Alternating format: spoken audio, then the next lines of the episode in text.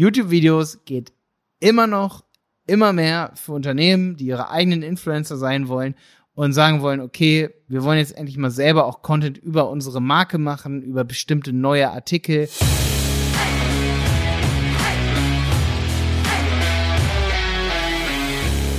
Yo, schön, dass du dabei bist bei einer neuen Content Marketing Podcast Folge. Hier jetzt Folge 12.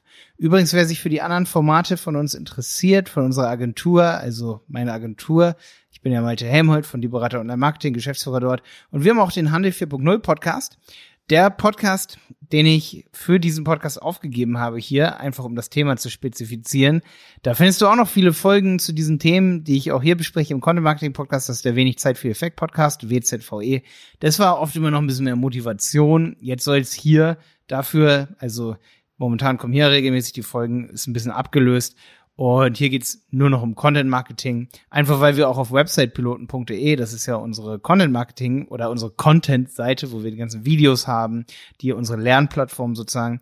Ähm, da haben wir einen großen Content Marketing Kurs und wir haben uns so viel mit Content Marketing beschäftigt, dass ich gesagt habe, okay, jetzt machen wir einen Podcast dazu, da habe ich richtig Bock drauf, wöchentlich über Content Marketing zu reden.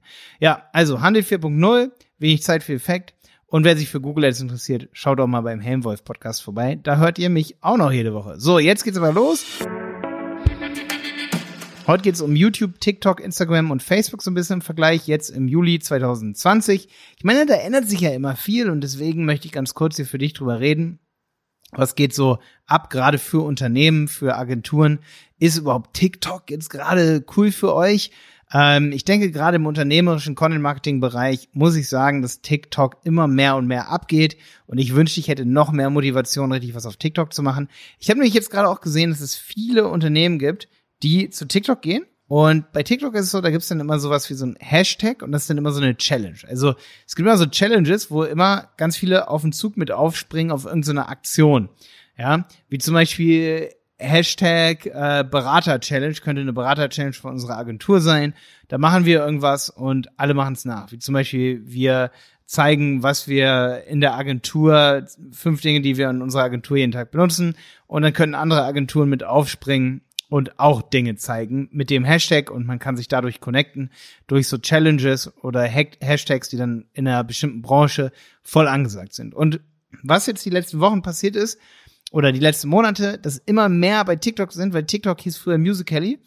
Und das Ding war, dass dort immer Songs gesungen wurden. Das ist auch jetzt immer noch so, aber was man gesehen hat, dass der Shift extrem so ist, dass ganz viele Unternehmen und auch Content Marketing Influencer, sage ich mal, das für sich nutzen und auch andere Sachen dort machen. Also vor zwei, drei Jahren, so 2018, 2019 auch noch, ne? Da wurde immer nur darüber geredet, wie viel Potenzial da ist, aber wenn man bei TikTok durchgescrollt hat, hat man nur Musik gesehen. Und wie halt irgendeine so Musik-Challenge da war. Und jetzt, 2020 ist so, man geht so durch und sagt, man interessiert sich für Marketing oder für Unterhaltung und man findet immer mehr so wissenswerte Sachen, wie zum Beispiel äh, so richtig Beratung zum, zu irgendeinem Thema, zum Thema Food, was du, du könntest zum Beispiel so einen TikTok-Kanal machen, wenn du jetzt im Bereich Kleidung bist, du hast eine Marke, die Kleidung vertreibt und hast einen Online-Shop, dann kannst du zum Beispiel sowas machen wie Dinge, die du über Kleidung noch nicht wusstest. Und dann immer so 15 Sekunden Clips, ähm, jeden Tag, du musst damit übelst aktiv sein. Und das ist dann auch das Commitment bei TikTok zum Beispiel, dass man jeden Tag eins, zwei solcher TikTok ähm, Posts macht und sagt, okay, das wusstest du bei Kleidung noch nicht. Das heißt, es ist ein echter Vollzeitjob, ne? Das ist im Content Marketing, im unternehmerischen Bereich so, dass sowas echt ein Vollzeitjob ist. Genauso wie mit YouTube. Damit kann ich das mal vergleichen. Also du hast Content, den kannst du zum Beispiel anteasern über TikTok. Du kannst übelst schnell Reichweite gewinnen. Aber es ist natürlich auch geil, wenn man YouTube-Videos macht. Und YouTube-Videos geht immer noch immer mehr für Unternehmen, die ihre eigenen Influencer sein wollen und sagen wollen, okay, wir wollen jetzt endlich mal selber auch Content über unsere Marke machen, über bestimmte neue Artikel, Artikel erklären. Ähm, und es ist fast schon traurig, wenn ich momentan sehe, wie wenig auch Marken, wenn ich das so im Beauty-Bereich sehe, im Technikbereich, selber ganz wenig nur an Informationen preisgeben über ihre Produkte auf YouTube und sich immer auf Influencer verlassen. Das ist mega krass und da ist super viel Potenzial da. Also ich sehe bei TikTok und bei YouTube extrem viel Potenzial jetzt im Jahr 2020, was Content Marketing angeht. Wenn ich das mal so vergleiche, bei Instagram ist es so, das ist mega schwierig, was diesen informationalen Bereich angeht. Viele versuchen sich das, für sich das so ein bisschen nutzbar zu machen, aber ähm, die Gefahr läuft bei Instagram, dass du als Unternehmen jeden Tag was postest, aber dass da kein richtiges Gesicht da ist und dadurch bekommst du gerade als kleineres Unternehmen, also Großunternehmen haben da oft kein Problem mit, weil die eh schon eine Fanbase haben, die sie von YouTube zu Instagram hinbekommen, aber gerade für kleine Unternehmen ist es dann so, da ist dann mega viel Arbeit da bei Instagram. Mega viel Arbeit würde bei TikTok bedeuten, du bekommst relativ schnell Reichweite. Bei YouTube auch. Wenn du mega viel Arbeit bei YouTube reinsteckst, zu bestimmten Produkten, du bist eine Beauty-Marke, bist zum Beispiel Barbour oder, oder ähm, irgendeine andere Beauty-Marke, ähm, du bist Douglas vielleicht auch als, als Shop selber und du machst auf YouTube richtig viel Content, dann lohnt sich das richtig krass. Ich habe jetzt aber gerade kürzlich auch gesehen, auch YouTube ist auch schwer, zum Beispiel Bike24, mega große Marke die haben, äh, hört sich jetzt witzig an, die haben zehntel so viele YouTube-Abos wie ich jetzt, weißt du? Manchmal muss ich mir auch anhören von anderen, Malte, du hast ja, Leute, die mir was verkaufen wollen, sagen immer so, Malte, du hast ja gar nicht so viel Klicks und bla bla. Äh, ein Witz, Alter. Ich habe ultra viele Klicks dafür, für das, was ich tue. Bin ich voll zufrieden, finde ich mega krass. Es ist so, dafür, wie viel Anfragen wir über YouTube bekommen, ey, ich weiß, wie ich das zu monetarisieren habe und ich verdiene mehr Geld, als ich brauche. Okay, also habe ich schon mal irgendwas richtig gemacht, was YouTube angeht. So, das Ding ist, ähm, YouTube ist für viele extrem geil. Ähm, ist, ist der Hammer, weil du einfach da richtig loslegen kannst, wenn du irgendwas richtig machst und vor allen Dingen dabei bleibst. So wie ich. Ich habe vor 2013, 14 habe ich mit YouTube angefangen, bin bis heute dabei. Und es wird, es wird jetzt noch immer mehr und mehr und mehr. Ich kann mir kaum träumen lassen, was da noch draus wird. Aber, also, ne, so, es ist viel zu krank, was da abgeht. Aber es ist auch für Unternehmen halt voll relevant, weil gute Arbeit und viel Arbeit wird belohnt. Auch bei YouTube ist es so, wenn man richtig schlechten Content macht, dann wird es auch nicht belohnt. Aber ich meine, das ist bei jedem Medium so. Also wenn, du musst schon guten, guten Inhalt auch machen und nützlichen Inhalt vor allen Dingen. Bei YouTube sehe ich oft welche. Ich kenne zum Beispiel so einen, das ist so ein Geschichtenerzähler. Der hat irgendwie 300 Videos, ne? Macht, macht übelst viel Arbeit und dann hat er irgendwie 300 Abonnenten. Und ich denke mir so, oh, das ist krass. Das ist wirklich so, wow, wie heftig. Ähm, weil der irgendwie seinen Content das falsche Format gewählt oder so. Aber wenn der sich noch richtig Arbeit da reinsteckt, das richtige Format zu wählen, oder ein Unternehmen das richtige Format findet und da eine Show macht, dann geht's richtig ab. Bei Bike24 habe ich ja eben auch erwähnt, habe ich mich neulich auch gewundert, Alter, warum haben die so wenig Follower? Ähm, ist krass, wie dann so ins, wie, wie Influencer dann auf YouTube tausendmal mehr Abonnenten haben als als die, die das Produkt eigentlich verkaufen. Also Bike24 verkauft Fahrräder und irgendwelche Komponenten und dann kommt irgendein YouTuber, der hat dann 10.000 Abos und der zeigt einfach nur ganz authentisch, wie irgendwas abgeht. Da, da müssen Unternehmen daraus lernen, du musst lieber authentisch arbeiten, als auf Rechtschreibfehler zu achten. Sage ich ja immer wieder. Also Authentizität ist first und später kommt dann so die Perfektion, dass man sagt, okay, man muss auch den Content perfekt machen. Ne? Aber Authentizität first, sage ich mal, in dem Moment hier. Ne? Ähm, da habe ich mich auf jeden Fall, fand ich super krass, weil es gibt echt viele so Fahrrad-YouTube-Kanäle. Eventuell hat aber Bike24 auch erst kürzlich angefangen. Das müsste ich jetzt mal verifizieren, indem ich auf YouTube gucke. Aber da werde ich auch nächste Woche mal eine Folge machen oder übernächste Woche zu Content Marketing Beispielen. Ja, so, da werde ich das auf jeden Fall auch mit reinnehmen. Bike24 zum Beispiel hat definitiv, ich habe es jetzt gerade an, auch 96 Videos und auch schon vor zwei Jahren, drei Jahren, ne? Also da könnte deutlich mehr gehen. Vielleicht ist es noch nicht authentisch genug, der Content. Da ist keine Show da, ist vielleicht eher so random. Das mache ich auch oft falsch, dass einfach random was gemacht wird. Und dann schaffst du es auch als Unternehmen, wenn du als Unternehmen fünf YouTube-Videos hast, hast, ne? Ihr wird niemand finden. Du hast, du hast einfach mal so ein Dip in the Water gemacht, ne? Und sagst du, oh, ich, ich stecke jetzt mal so einen kleinen Fuß bei YouTube rein und mach mal über fünf, fünf Produkte mache ich mal so ein Video. Kannst dir sparen. Kannst dir komplett sparen. Brauchst nicht machen, krieg pro Video krieg fünf Klicks, zehn Klicks und drei Likes. Das ist so. Das wird komplett verweisen. Entweder du machst ein YouTube-Format als Unternehmen, mach, haust wöchentlich was rein, raus oder reicht auch einmal im Monat und richtig geilen Content und pflegst es richtig, baust es richtig auf oder du lässt es sein. Bei TikTok ähnlich. Musst jeden Tag liefern. Jetzt kommen wir zu Instagram. Instagram ist eher so, Instagram musst du machen, weil du brauchst ein Profil. Aber du musst nicht jeden Tag irgendwie was posten oder so als Unternehmen. Also das kommt auf die Strategie an. Wenn du richtig was verkaufen willst, na klar. Aber als Unternehmen ist es heutzutage echt wichtig, dass Leute dich auf Instagram auch finden können, dich verlinken können. Instagram ist so das, ich würde sagen, witzigerweise wurde es auch von Facebook gekauft. Instagram ist das neue Facebook. Jeder ist da, die Leute kommunizieren da, die machen da ihre Stories, die verlinken dich da in ihren Stories. Wenn du nicht da bist, dann entgeht dir Werbung, die organisch für dich entsteht. Das heißt, es ist erstmal wichtig, dort einfach ein Profil zu haben. Ähnlich ist es bei Facebook, nur dass Facebook irgendwie so ein bisschen, was Unternehmen angeht, eigentlich eher von Insta abgehängt wird. Also Unternehmen, Facebook-Seiten so, ey, da informieren sich die Leute nicht mehr so stark wie auf Insta-Unternehmensseiten. Wenn ich Updates von einem Unternehmen haben will und will sehen, was abgeht, gehe ich auf Insta hin, nicht auf Facebook hin. Also das ist eher so, Facebook ist mehr so wirklich sozial, ist ein bisschen doll politisch geworden in letzter Zeit, als dass es für Unternehmen wirklich dann den Anreiz hat. Und ich muss echt sagen, auch wenn wir Werbung schalten, dann funktioniert oft Insta-Stories, Insta-Feed besser als Facebook-Feed, Facebook-Stories. Also einfach weil bei Insta wird sich richtig informiert und bei Facebook ist eher so, da ist Klatsch und Tratsch, ne? Ähm, also irgendwie, das ist so mein Feeling. Ich kann mich auch komplett irren. Ich freue mich auf jeden Fall immer wieder über Diskussionen. Du kannst mir auch gerne über Instagram schreiben. Malte Helmold heiße ich dort. Das ist zum Beispiel auch so ein Ding. Guck mal, ich habe Facebook, ich habe Insta, ich habe TikTok, ich habe YouTube. Ich bin Unternehmen. Du kannst mich jetzt an, in dem Moment hier als Unternehmen sehen. Zum Beispiel, auch wenn ich jetzt ein Video machen würde für die Berater Online-Marketing. Bei Instagram kannst du mit deinen Fans Sprachnachrichten schicken. Bei Facebook ist, geht auch, aber ja, die Messenger-Funktion bei Facebook ist einfach unglaublich crappy. Auch Facebook hat ultra viel Bugs. Und man muss dazu sagen, dann, dann ist es viel geiler, wenn man bei Instagram in der App als Unternehmen interagiert und dann, da ist es viel mehr gang und gäbe, dass man sich da mal so Sprachnachrichten hin und her schickt.